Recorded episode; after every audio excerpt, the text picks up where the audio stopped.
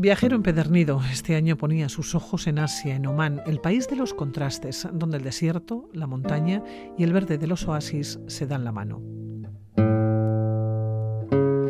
Llegó vía Dubái. Una noche en una de las grandes ciudades de Emiratos Árabes le centró rápidamente en la capital de los petrodólares. Y es que allá se encontró con el edificio más alto del mundo. Así comenzaba esta aventura que ahora les contamos. Asier López Arcaute, ¿qué se te ha perdido este año en Oman? Egunon, buenos días. Egunon. Mira que te has ido también lejos, ¿no? Y a un sitio no muy habitual para los turistas, para los aventureros. Sí, de hecho, la mayoría de la gente cuando preparamos el viaje decía, Oman, pero eso es un país. Y luego, ¿y dónde está? La verdad que es un país muy desconocido.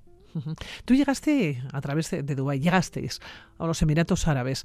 Dubái, una ciudad, eh, nos contabas, surgida de la nada, en medio del desierto, ¿no?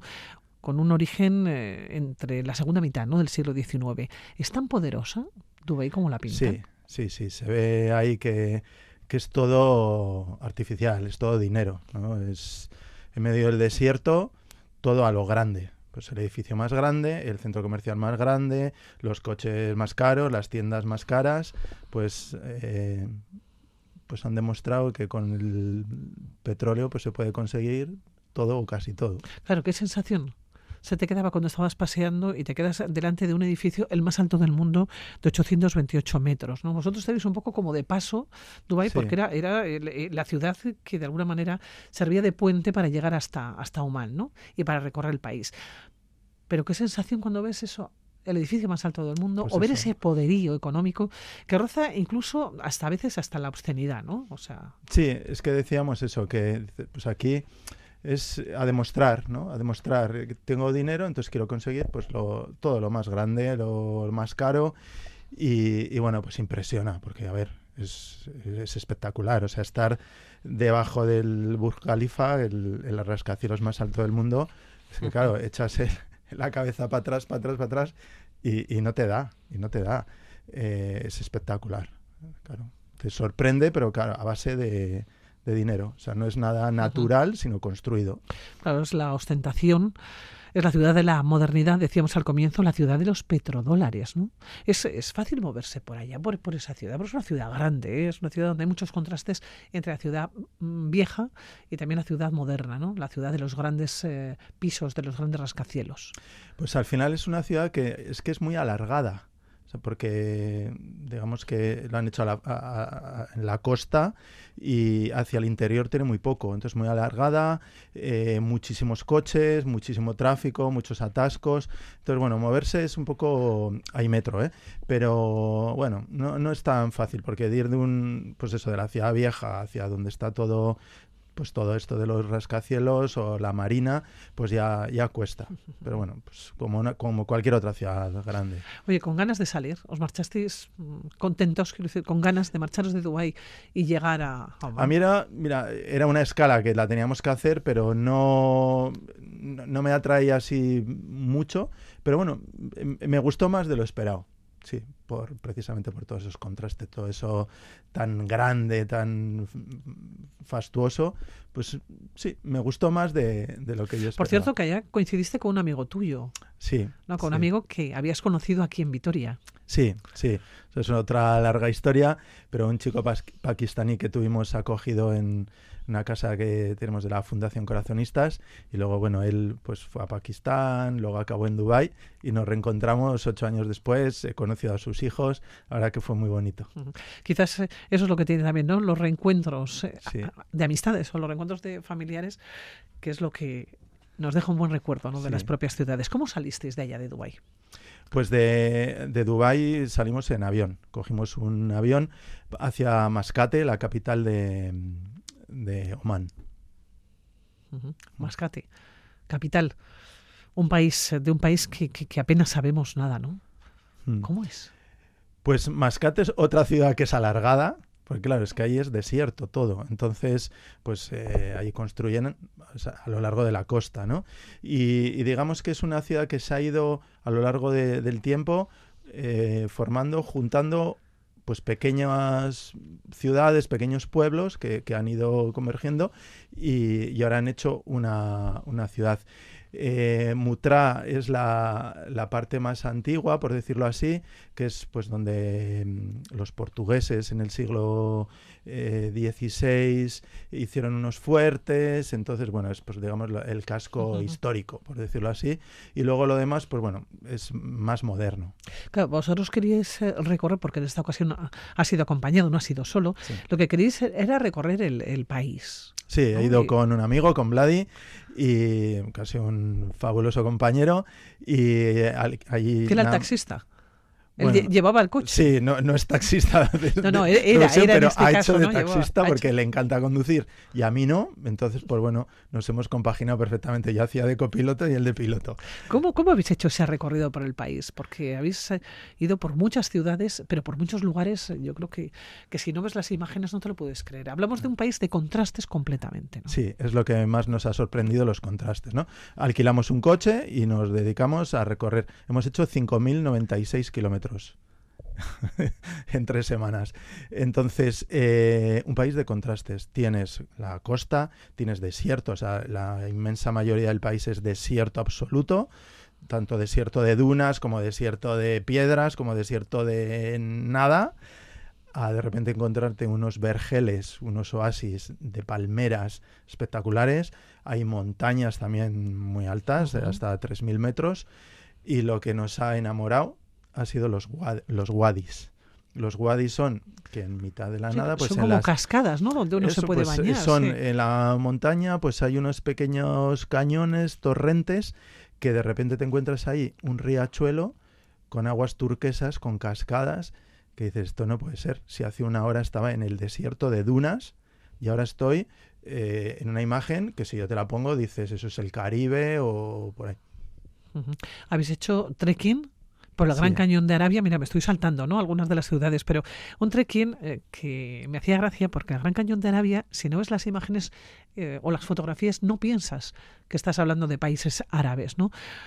Pero si te encuentras con lugares o con desierto o con que uno puede calcular mal, ¿no? La ruta o el tiempo para andar, y se encuentra con esas imágenes espectaculares, con esos precipicios, pero también con algún susto que otro. ¿no? Sí, ahí tuvimos un pequeño susto porque una persona, un omaní, el que pues estábamos alojados en su casa, nos, nos dio una información errónea. Pues nosotros el día anterior hicimos el trekking por lo alto de, del cañón, a, 1700 metros, 24 grados de temperatura, muy bien, daba el fresquito y muy bien. Y al día siguiente dijimos, vamos a hacer el cañón, pero abajo y nos dijo, bueno, son siete kilómetros ir, encuentras ahí un, una piscinita de estas natural, te bañas maravillosamente y vuelves otros siete kilómetros. Bueno, claro, llevábamos andados mm, un montón de tiempo a 40 grados, porque abajo hacía 40 grados y no aparecía la piscinita y a mí me entró la pájara, porque, y, más que nada el, el, agobio, el agobio de decir, eh, y si no hemos traído agua suficiente para, para volver y lo que tenemos que volver. Entonces, yo me acordaba de Indurain, esto es cuando me entraba la pájara, que pues me, me, está entrando igual.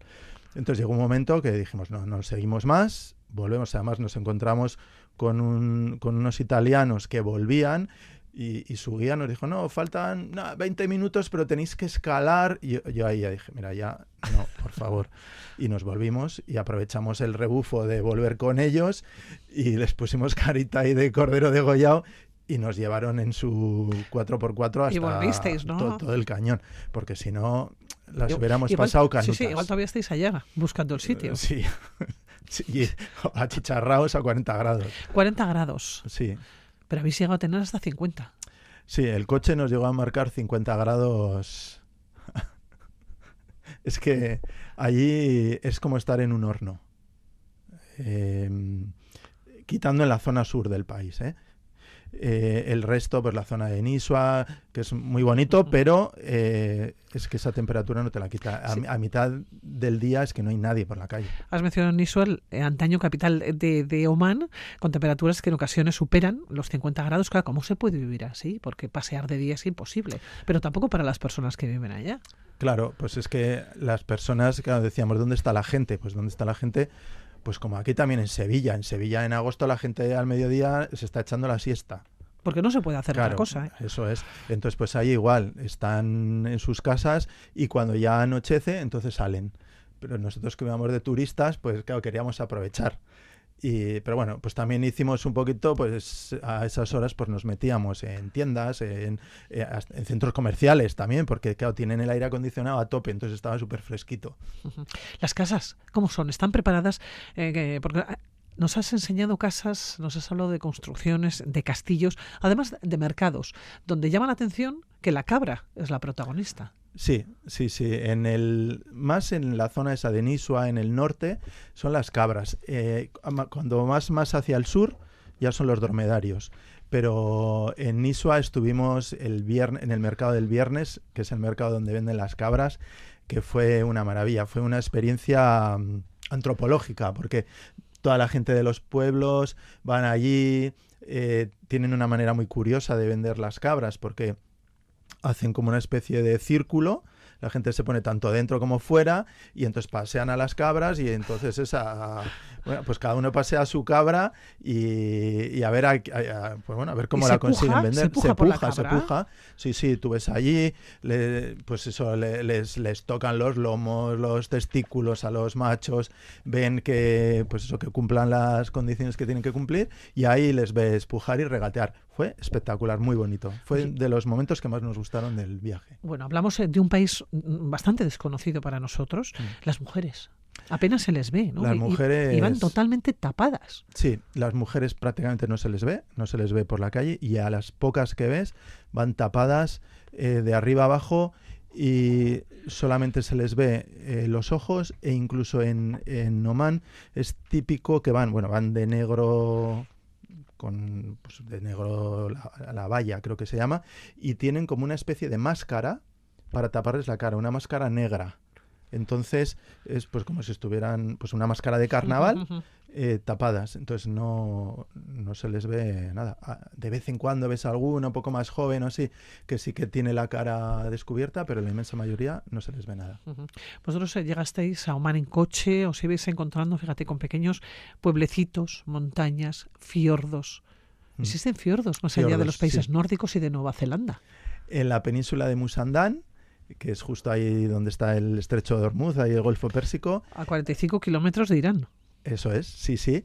Ahí hay fiordos, pero son unos fiordos totalmente diferentes a los que podemos tener la imagen. Son fiordos en los que no hay nada de verde, no hay vegetación, es el mar y montañas rocosas, eh, abruptas.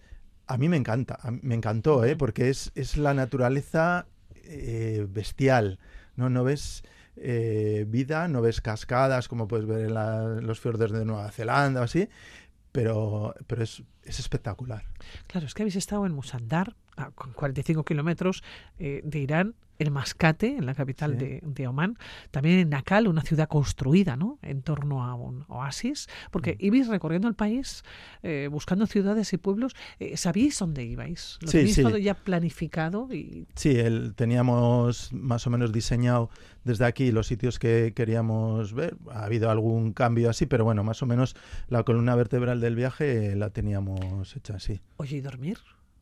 Bueno, pues dormir hemos... Un poco en casi todos los sitios, ¿no? Sí, hemos dormido en hoteles, hemos dormido en, en un campamento en el desierto, ahí en Jaimas, en casas de particulares que alquilaban, un poco de todo. Un poco de todo. Oye, en el desierto. Jaimas. Sí, y además muy bon muy, lo tenían muy bonito eh, viendo las estrellas ahí tumbados, eh, mirando hacia arriba, viendo, viendo las estrellas, una pasada, una pasada. Esas dunas del desierto, esas jaimas donde se ven las estrellas, ¿no? Además de los wadis. Esos lugares que ha sido que bueno que habéis venido entusiasmado, ¿no? Los lugares eh, entre rocas donde va el personal a refrescarse. ¿Tú pensabas que Oman era así? No, no, y mira que yo Porque había... parecía un, sec- un secarral, quiero decir, ¿no? Que Sí, yo había preparado desierto, y veía así que ahí, pues esto, pues los wadis leía, que pues como para bañarse, pero es que no me imaginaba que era tan espectacular, tan bonitos, tan... O sea, es que en un país de Oriente Próximo, de desierto, que me iba a encontrar con aguas turquesas cascadas, unos cañones con, con, con el agua ahí nadando por ahí. Era, no sé, sabes que dices, te enseño las fotos y no acertarías nunca el país. Reservas naturales.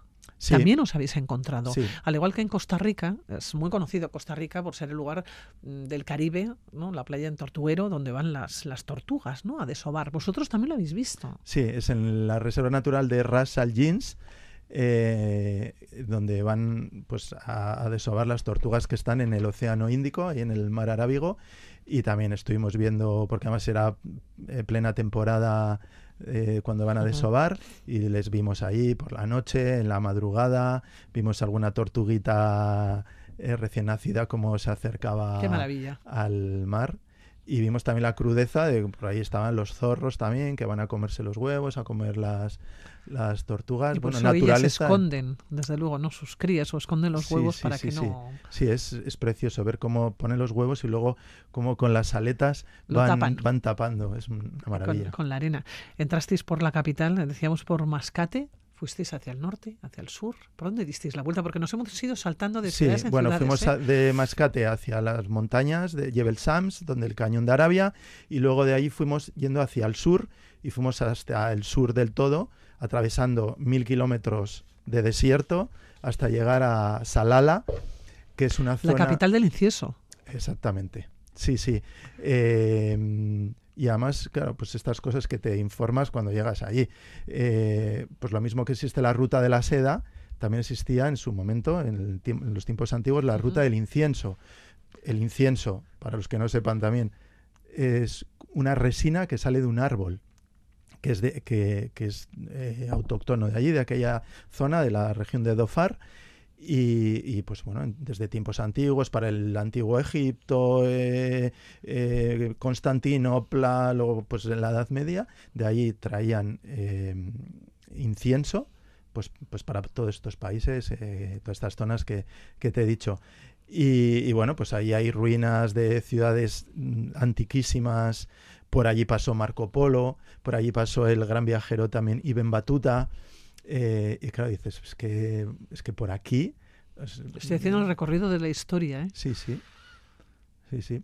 Y bueno, pues el incienso está presente en todo el país, o sea, eh, no solo en el sur, sino en el norte, todas las tiendas, todas las casas, de ahí se desprende ese, ese olor, eh, pues porque es algo muy de ellos. de, qué sensación te has venido? ¿Con qué sensación te has venido de Oman? Decías una gran sorpresa, no pensabas que te ibas a encontrar con fiordos o no pensabas ¿no? que te ibas a encontrar con tanta naturaleza o con tanta vegetación, porque la idea cuando hablamos de Oman estamos pensando en un desierto, no en el color marrón. Sin embargo, ha sido montaña, mar, cascadas. Sí, pues sobre todo, es decir, un país de contrastes y un descubrimiento. Un descubrimiento que, pues, un país que nos ha sorprendido precisamente por eso, porque no esperábamos que la naturaleza iba a ser tan espectacular y sobre todo tan, tan diversa. La anécdota, encontrarte con gente de Vitoria. Sí, sí, sí. Es que... Claro, es que te pusiste la camiseta del Alavés, así, ¿no? En, precisamente en los fiordos estos, pues bueno, eh, hicimos un paseo por, por los Dows, o sea, en los Dows, que son los barcos típicos de allí, y bueno, pues ahí te meten con más turistas. Y yo iba con una camiseta del Alavés y de repente oigo, ahí va, uno de Vitoria. en Oman. sí. Y bueno, pues había dos parejas, eh, pues eh, españoles que estaban trabajando eh, ahí en Abu Dhabi y una de ellas de Vitoria. de Vitoria? Cristina, por si algún familiar está escuchando, una arquitecta que está en... Es que nos distinguimos. Sí, sí. O sea, mira, encontrarte ya españoles, porque no, no, no vimos. Pero con uno de Vitoria, una de ya Vitoria. una de Vitoria. Dices, bueno, el mundo es un pañuelo. Pero pues, Asier López de Arcaute, darte las gracias por haber venido aquí. Podríamos estar, yo creo que toda la mañana, ¿eh? hablando de, de, Oman. También nos ha sorprendido todo lo que nos has ido eh, contando, porque sí tenemos que decir que tienes como una especie de podcast con tus viajes, ¿no? Y hemos ido siguiendo día a día a ver con qué nos iba sorprendiendo, porque ya no solamente lo que nos cuentas, también las imágenes, ¿no? Y los vídeos que en esta ocasión también has ido incorporando ha sido un placer, de verdad, conocer Oman. Gracias. Un placer para mí también venir aquí y muchas gracias. Cuídate.